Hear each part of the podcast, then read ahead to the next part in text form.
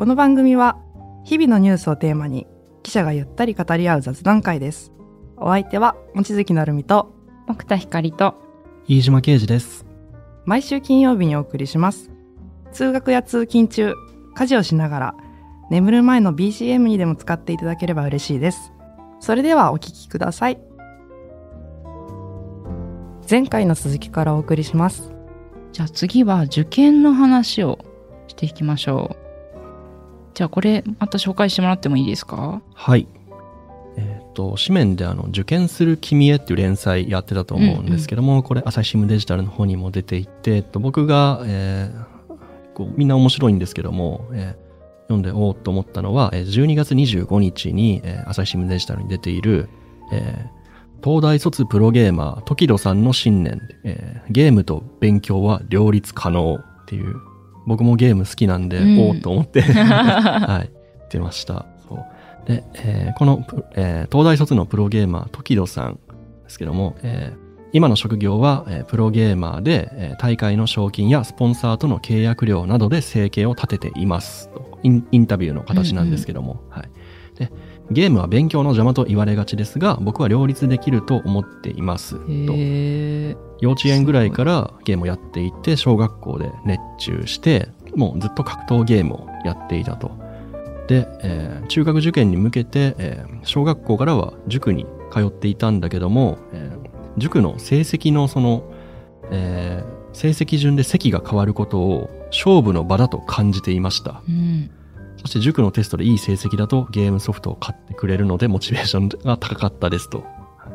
で、えそういう形でゲームセンター通いもしながら、ゲームもしながら、え勉強もしていって、で、えー東京大学に行きたいなと考えてからも、えー勉強は、えー勉強とゲームってのは両立する形になっていて、英語が嫌いだったんだけども、うん世界最大の格闘ゲーム大会に高校2年生の時に出場することになって、アメリカに行って、あ、英語通じるなと思って苦手意識がなくなったすごいというようなエピソードもあって、そう。で、浪人したんですけども、浪人中、塾に通いながらも、息抜きっていうのがゲームで、うんえーゲームセンターで仲間と話してリフレッシュすることで勉強にもより張りが出ましたと。両親にゲームを止められることはなかった。うーんただ、勉強とゲーム、時間同じぐらいにしろよと言われたぐらいでっていう、まあ結構その、ゲームに理解があるご両親だったみたい。だから、小さな頃から僕の中でゲームと勉強はセットでしたと。で、今振り返ると、受験を通じて学んだことはゲームにも大きく役立っていますと。格闘ゲームで相手のキャラクター、特徴、技を分析して対策を取る。これは過去問対策と似ています。語学力も、その海外のトップ選手と英語を喋ったら、あの、受験に生きてくるところがありました。受験勉強が何の役に立つんだと思うこともあるかもしれませんが、培った知識や学力は社会に出た時に必ず役に立つと思います。っていうようなことが書いてて、なんか受験する君へっていろんな人出てくるんですけど、プロゲーマーがついに出てきたかと思って、ちょっと面白いなと、その、勉強の逆がゲームだとこう、一般的に思われる確かに。そうだねうん敵と思われがちじゃないかな。そう確かに確かにそう、だから、なんかこういう生き方も出てきて面白いなとちょっと思いましたね。なんかご両親がすごく気になるな。このゲームを止めることはなかったっていうことで、うんうん。であのこのプロゲーマーになるっていう時もあんたは変わり者だからゲームの世界に進むのはいいんじゃないかと言ってかれましたっていうふうにこういつも背中を押してくれているようなあうんの姿がなんか記事から読み取れてねえなんか葛藤とかなかったのかどんな感じで応援されてたのかしらと思ってうん。ねえ気になるところですけど、ねえ。いやーまああのゲームとも勉強ともまあ向き合い方とか息抜きの仕方って正直まあ人によると思うんですけど、うん。もうゲーム完全にしないで好きでもその1年2年は勉強だけするって人もいると思うんですけど、えどうでした？学生時代。まあでも思えばなんだろうな。部活はずっとやってたよね。部活と勉強あのバスケはバスケ部ですけどあ。あのー、だからなんだろう、このゲームは多分部活はないと思うんですけど、当時。この方の場合。うんうんなんかね、部活の一つと思えば、まあまあ、そういうのもありなんだろうなと思ったり。確かにね。そうねだから私の場合はバスケをしてまあでも確かに受験のその直前というかはもう引退試合があってやめて勉強だけになる時期もあったけどどうだったかなじゃあ夏まで、夏までバスケですか、確かそうだったと思うねその後はまあ割と勉強の時間が増えたけど息抜きでピアノ弾いたり確かしてたような気がするな当時すごい優雅な息抜きですね。勉強疲れたらピアノ弾くんですか？すごいですね。結構ね息抜きになってる私も取材が辛かった災害の取材とか1年目の時とかも、あーって思うとなんかピアノを弾くとちょっとこう心穏やかに優雅だね。絵になる。っていう息抜きはありましたけどね。部活終わって勉強に普通に集中できてました？どうだったんでしょう？ごめんね私もうだいぶ前のことでなんかね 記憶が本当にないのなんか。でもあんまり多分勉強がそもそも私嫌いな方ではなかったと思うんだよね。なんか数学とかも普通に好きだったし。うん。うん。そこまでね食うっていう感じではなかったかなおそらく。わかんない。苦手だったかもしれない両親から見たらえー、望月さんどうでした？勉強しながらなんか息抜きとか。そうね。私は、私も部活を、吹奏楽を、うんえっ、と、夏、高3の夏までやってたのかな、多分。で、夏から、で、終わって、で、勉強に、あの、集中みたいな感じだったけど、その時の息抜きは私多分ね、ラジオだったんだよね。深夜深夜ラジオを、あ、なんか結構そういう人いますよね。受験生が深夜ラジオ聞くって。そう。で、えーてか、もうだからラジオに夢中で勉強してなかったと思うんだよね。多分今思えば。誰を聞いてたの？私ね、一番最初に聞いたのが、あの、平井堅さんが、えーあの、オールナイトニッポンを、多分ね、あれ単発だったと思うんだけど、やってあ日て、本やってたんですか？多分ね、単発でね。で、そこから、福山雅治さんがずっとやってたんで、うん福山さん好きだったから、ずっと聞いたのと、あと、クリームシチューさんとか、うんオールナイトにハマっちゃって、あれって でも午前1時から3時だから、そうだねもうなんか勉強っていうかみたいな。なんか、ただ、ただ夜更かしじゃねみたいな。今思うと。だからね聞き、ながら勉強できます？できない。できない。だできから、ないししかも睡眠も削られるよあねななんらいいことない。すごいでも、ドハマりしちゃって。あれ結構ハマりますよね。ハマるの？密度濃い番組ですよね。そうそう。だから何かをしながらなんてで、んダメなのよ。うんあの、うん基本的には。うんまあ、それこそさ、まあ、ポッドキャストもそうだけど、歩いたりとか、うんなんていうの、そういう、な、何かこう、頭を、そうそう、うんうん頭をそんなに、こう、回転させないような作業の、じゃないとダメで、ラジオって。うん。なんかね、それ、まあ、それのせいじゃないと信じたいけど、私はちょっと現役落ちまして、現役全滅しまして、私は浪人生活を、あの、1年間送って、あの、っていう感じだったんですけど、えー浪人1年あったらその時また息抜きっていうか、まあ、ずっとはさすがにできないですよね24時間は。そね。うん。その時はねでもあでも嵐にもうハマってたから、おうーんもうその絶対大学受かって嵐に会うんだみたいのをモチベーションにしつつ、ああの 嵐に会うっていうのはそのライブに行くそうってそうそう。そうそうそうそう。そうライブに行くんだって、そ絶対ファンクラブ入るんだっていうのもんモチベーションにしつつあの DVD 見たりしてたかなまあでも、うん多分ねラジオはもうそれやめたんじゃなかったかなさすがに あの浪人の時はーちょっとやっぱりね、ダメ。ハマりすぎちゃったんだそう、ラジオに全振りしちゃうから、あの、うんやめた気がするな、確かね。面白いですからね、オールナイトニッポンはね。うんそういう意味ではさこの方はこうゲームと勉強がなんとなく両立できてそうなんだけど、うん。ななんかラジオは勉強の邪魔という感じになっちゃってたのかうな。ん、そうね。ラジオはダメだったかもね。今思うに。あの、特に深夜ラジオはダメだったと思う。本当光にも言ってたけど、睡眠時間も削るし。あうーんあの、いや、もちろん最高に楽しいか、楽しい番組ですけど、受験生にはやっぱダメかもしれないね。というのはちょっと受験する君へかな、もちろん。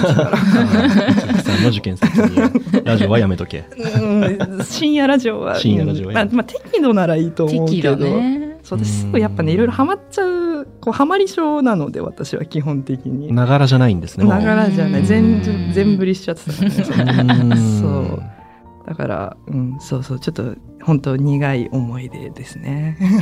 まあ、また僕らの時まだ、ネットがそんなになかったっていうのが救いってスマいうホもなか、かったし誘惑の数で言えばもう今とは全然違って。そうだねネット環境ね私はなかったな携帯持ってたけどそんなに調べるみたいのはやってなかったな。ツイッターを本当に社会全体がガッと使ったのがその東日本大震災前後とかですかそうだら、ね。僕らはもう大学以降でそうした浪ね。人とか受験の時はなかったな私ツイッターは。ですね。確かにね、うん。ミクシーとか、ミクシーはあったね。それはまあやりたいい人がやる感じで。そうだよねいや、今、うーん。誘惑誘惑がねうん今だったらもうネトフリあってアマプラあって。で TikTok なんて見ちゃったらさって感じなのかね YouTube もね沼だもんなそうなんですよね。うん僕の時まだ YouTube あったけど、そんなになんかもう一日中見てられるよううなんその産業じゃなかったんですよ。うんそうだよね、うん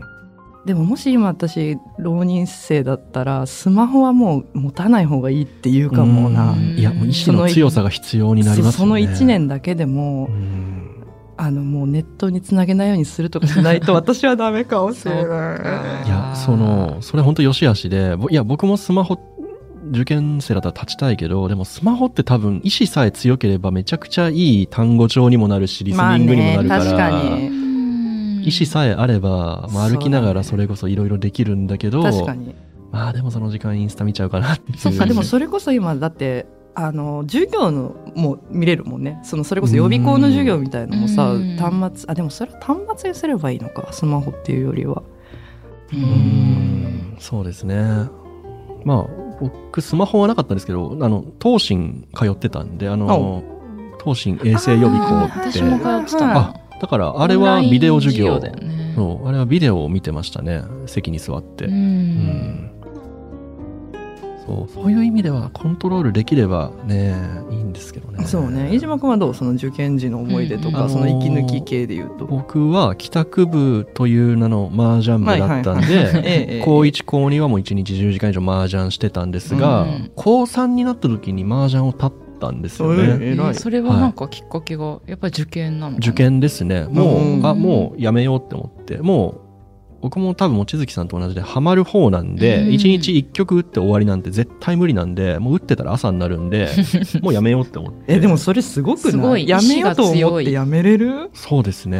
なんかこうえそれってなんだっけ？ネットだっけ？ネットもやって、友達ともやってました。じゃあもうそれをさもうプチってやめちゃうみたいなこと？その立つっていうのはどうやって？アカウント消しましたね。あもうそれまで何千曲打ってできそれでしたんですけど。かもさ経験値とかもそうどんどんさ去のデータとかさ。あったってことでしょ？当時オンライン麻雀天宝っていうところであの6段だったんですけど、いやそそんなに強くないですどのぐらい強いのかわかんないあの一番上10段でその上天宝行っているんであんまり強くないんですけど、うん。まあでも積み積み上げたものがあるわけで僕なりに積み上げたんです、うん。まあまあ正え直ー5段と6段の間を行き来してて正直すごく強いかっていうとそうなんですけど僕なりにいろいろ思い出はあったんですけど もうそれを。消去か。もう消去っていうかもうログインをしなくなってでうん。パスワードとかもなんか端末に残してなかったのでもう無理にしてそしたらまた一からってめんどくさいっていうなんか禁煙みたいな感じでタバコ捨てるみたいな感じでなんか。かでもうネット麻雀をとにかくやめたんですよ、うんうん。あとゲーセン麻雀もやめたんですよ、うんあの帰りにあの帰りにチャリでそのゲーセンに寄ってその麻雀ファイトグラブ MJ なんとかをやるっていうのが 決まりだったんですけど、うんそれもやめました、うん。あだから友達とたまに会ったらリアル麻雀はしなくもなかったですけど。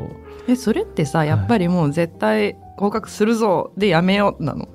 言われたとかじゃないんだ。いや誰にも言われてないですね親も別に何も言ってこなかったですし、ん。なんかデジャブ、なんかさ飯島くんのさ、うん。あのめっちゃ朝朝とかに勉強すればあ飯沼君あ飯沼くん。そうごめんごめ ん。飯沼くんのさ朝とかに勉強すればいいんですよ論で。ほーってあ感心してた記憶が。ストイックなね。なんかあったよね。そうそう。え朝勉強してたんですか犬間さん。うん。法科大学院をねそれそうそうそうこそ目指すっていう時期の話をしてた時にどうやって両立するの？うん。みたいな。仕事とさ忙しくないっていう話したら朝起きればいいんですよって言って そう寝れば私が真似できねえってなったっていう。うん、ちょっとそれ再現性ないですね。そう。いやでもけど立つのもすごいそうすごいと思う。うん意志のな強さ。何があったんだそのきっかけって？いやでもなんかなんでしょうねその例えばさ絶対東京の大学行きたいとか。うーん。まあ行きたいのはありましたけどなんだろうどうせなんだろうなそのコストパフォーマンスじゃないですけど、うん。今できることと今しかできないことを天秤にかけた時に、あもし今1年だけ頑張ったら、うん。高校3年生の1年だけと我慢みたいなそれも別に何が拷問されるわけでもないしうん。苦痛を受けるわけでもなくただ勉強を今1年頑張ったら4年間大学生って文系大学生っておそらく無限の麻雀ができるし なるほどね。麻雀は多分できる、うん。これからの人生多分これから4年間できる、まあ実際留年して6年いましたけど、でその後も多分できる。なんなら60歳、70歳でも麻雀ってできる。でも多分今受験勉強を親の金でやるってのは今が多分チャンス的には今しかないってのが、まあ分かってたからじゃあやめるかぐらいの感じ。です。そんな。18歳いる？そんなさ全然そんな見据えてコないよ。スパなんて考えられなかったよ。そうだね。今日の楽しいをわかる。今日の夕ご飯は深何だろ夜ラジうとかオそうね聞いたり明日の朝ごはんとかさ。ピアノ弾いてみたりとかさ。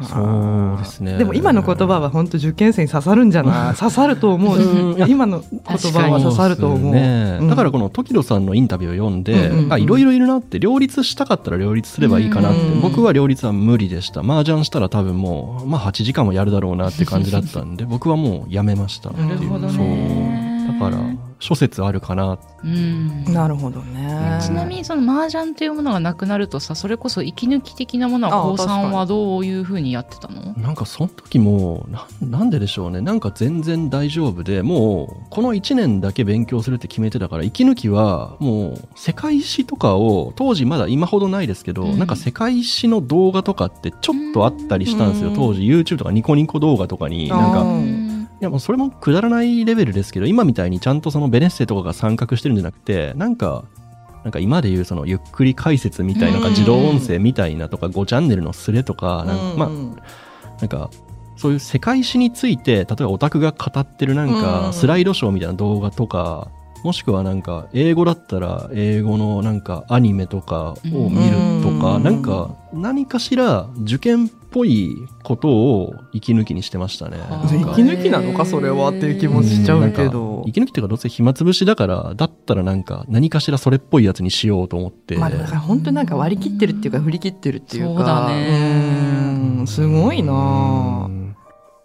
そうですね。あだから漫画読んだりしてましたね。世界史っぽい漫画。ああまあね。ーすごい。うん確かにねそうですね。なんかヒストリエとかかな。なんか寄生獣の漫画の作者が書いたなんかあの古代ヨーロッパの話とかなんか、うん。まあいろいろあるじゃないですか。なんか日本史でもなんか源氏物語の漫画とかもあるじゃないですか、うん三国志とかもねあそうそうそうそうです。漫画読んでたらこう自然と歴史も若干こう身についてくるっていうあるよ。ねまあ、正直それが正答率につながるかっていうと全然つながらないんですけど、うん。少なくともなんかその雰囲気に触れてる気がするみたいななるほどね。あそうですいねやすごすぎちょっとマジで。すごすぎ18歳の自分に急にギャルみたいな。いやマジで。18歳の自分に今の飯島君の言葉をーそうだ聞かせた。いね。でも当時刺さったかな。あ確かにね。何こいつまって思ったかも真似できないねってなっちゃったかもなんか。ま まあでもすごい今刺さっている。今めちゃくちゃ刺さるね。わかるうんわ。すごいわ本当いやいや。いやに。どうですかね。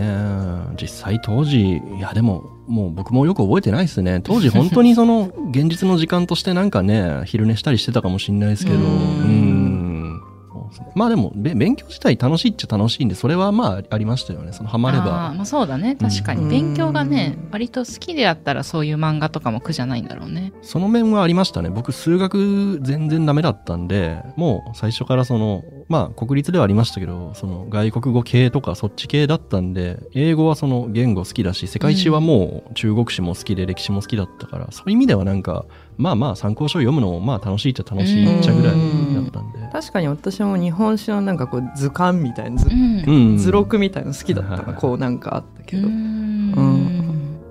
それはあったね。うん。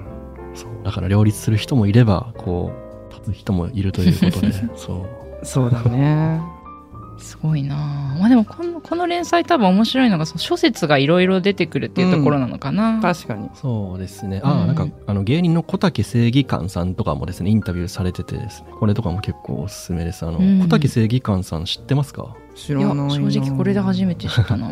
えっと、12月28日には、えっと、失敗も人生の振り、弁護士芸人小竹正義感が受験データ心持ち、これ、あの、R1 グランプリとかに今実際出てらっしゃるピン芸人の小竹正義感って人、この人、現役の弁護士なんですよね。ううんん司法試験、あの、通ってる弁護士で、あの、芸人もやってらっしゃる方で。まあ、この人がその、法学部の受験の話とか、し入った後の司法試験の話とかされてるんですけども、これも面白かったんでおすすめです。この人、逆転裁判のゲーム実況を YouTube でやってるんですけど、これおすすめです。めちゃくちゃいいです、これ。あの、記者が見てう、なるゲーム実況なんで、ええまあそっか、だから法律に詳しいからそういう観点からの解説してくれてんのか。そうなんですよえ。ー逆転裁判ってやっぱりフィクションで、うん逆転裁判ってあの、今の日本じゃなくてパラレルワールドみたいな、あの、なんだっけ、なんか助審制度とかいうなんか一日で裁判が終わっちゃうみたいな、あ、そななんうか。そう、なんか、独自のそうなんですよ。そう。司法ルールがあるのねちょっ。とほ現実は違うよっていうゲームではあるんですけど、小竹正義感がそれにめちゃくちゃ突っ込んでいって、うんなんか、え、それは現実ではこうですよっていうツッコミそうそうですそうですあなるほどね。そうう。んそれがめちゃくちゃ素晴らしいんで、おう結構いいこと言うんですよ。それおすすめです。うんそれは司法の勉強になるってこと？そうです。お そうです。ーなるほどね。裁判制度の勉強になります。へえ、そうなんだ。そう。勝手に証拠出すなとか、マジレスするんですよ。あそー急に証拠出しちゃいけないじゃないですか、本当は。そうだね。そう。期日前にちゃんとあの、ね証拠整理手続きっていうか、あの、そう。そうそう。そういうツッコミもあるんで、おすすめです。確かにそういう意味ではなんていうか、この、まあ受験とちょっと離れちゃうけど、大人になってさ、いろいろ法律学びたいとか、あ世界史学びたいとか、いろいろあるけど、今 YouTube 上に本当に、あの、うん面白い、面白いかつ解説が、なんかしっかりしてる動画っていっぱいあるようね。ん。そうなんですよ。そこはちょっと、こう、羨ましい世代っていうか、うんよ、良いところだなって思いますね。なんか勉強しようと思ったら、昔はこう、新書とかをまず買うじゃないですか。うんうんうん今 YouTube で結構ちゃんとしたものがすぐ出てきますよね。そうだうね。んまあじゃあちゃんとしたっていうかそのある程度そのなんか実際にそれをやっている職業の方がそれについて喋ってるとかがこうんうんうんう出てくるから,、だから受験ももしかしたらそういう意味でねスマホをうまく使えればなんか無料でたくさん見れるのかもしれないですね。うなんかんうんいやーけどちょっと私には難しいな。そうね。誘惑の方面しかね。わかるよ。私の この深夜ラジオの話もしくじり先生として聞いてほしい。あの、これはもうこんな風になるなっていう。もし受験生の方が聞いてくれてたら、これは戒めとして聞いてほしいですね。でもこれ受験する君は面白いね。やっぱり。うんうん、面白いですよこれ。全然、なんていうの、受験生じゃなくても面白い。そうだねううん。んいいですね。うん面白い連載だ。いろんな YouTuber 芸人芸能人いろいろ出てうん。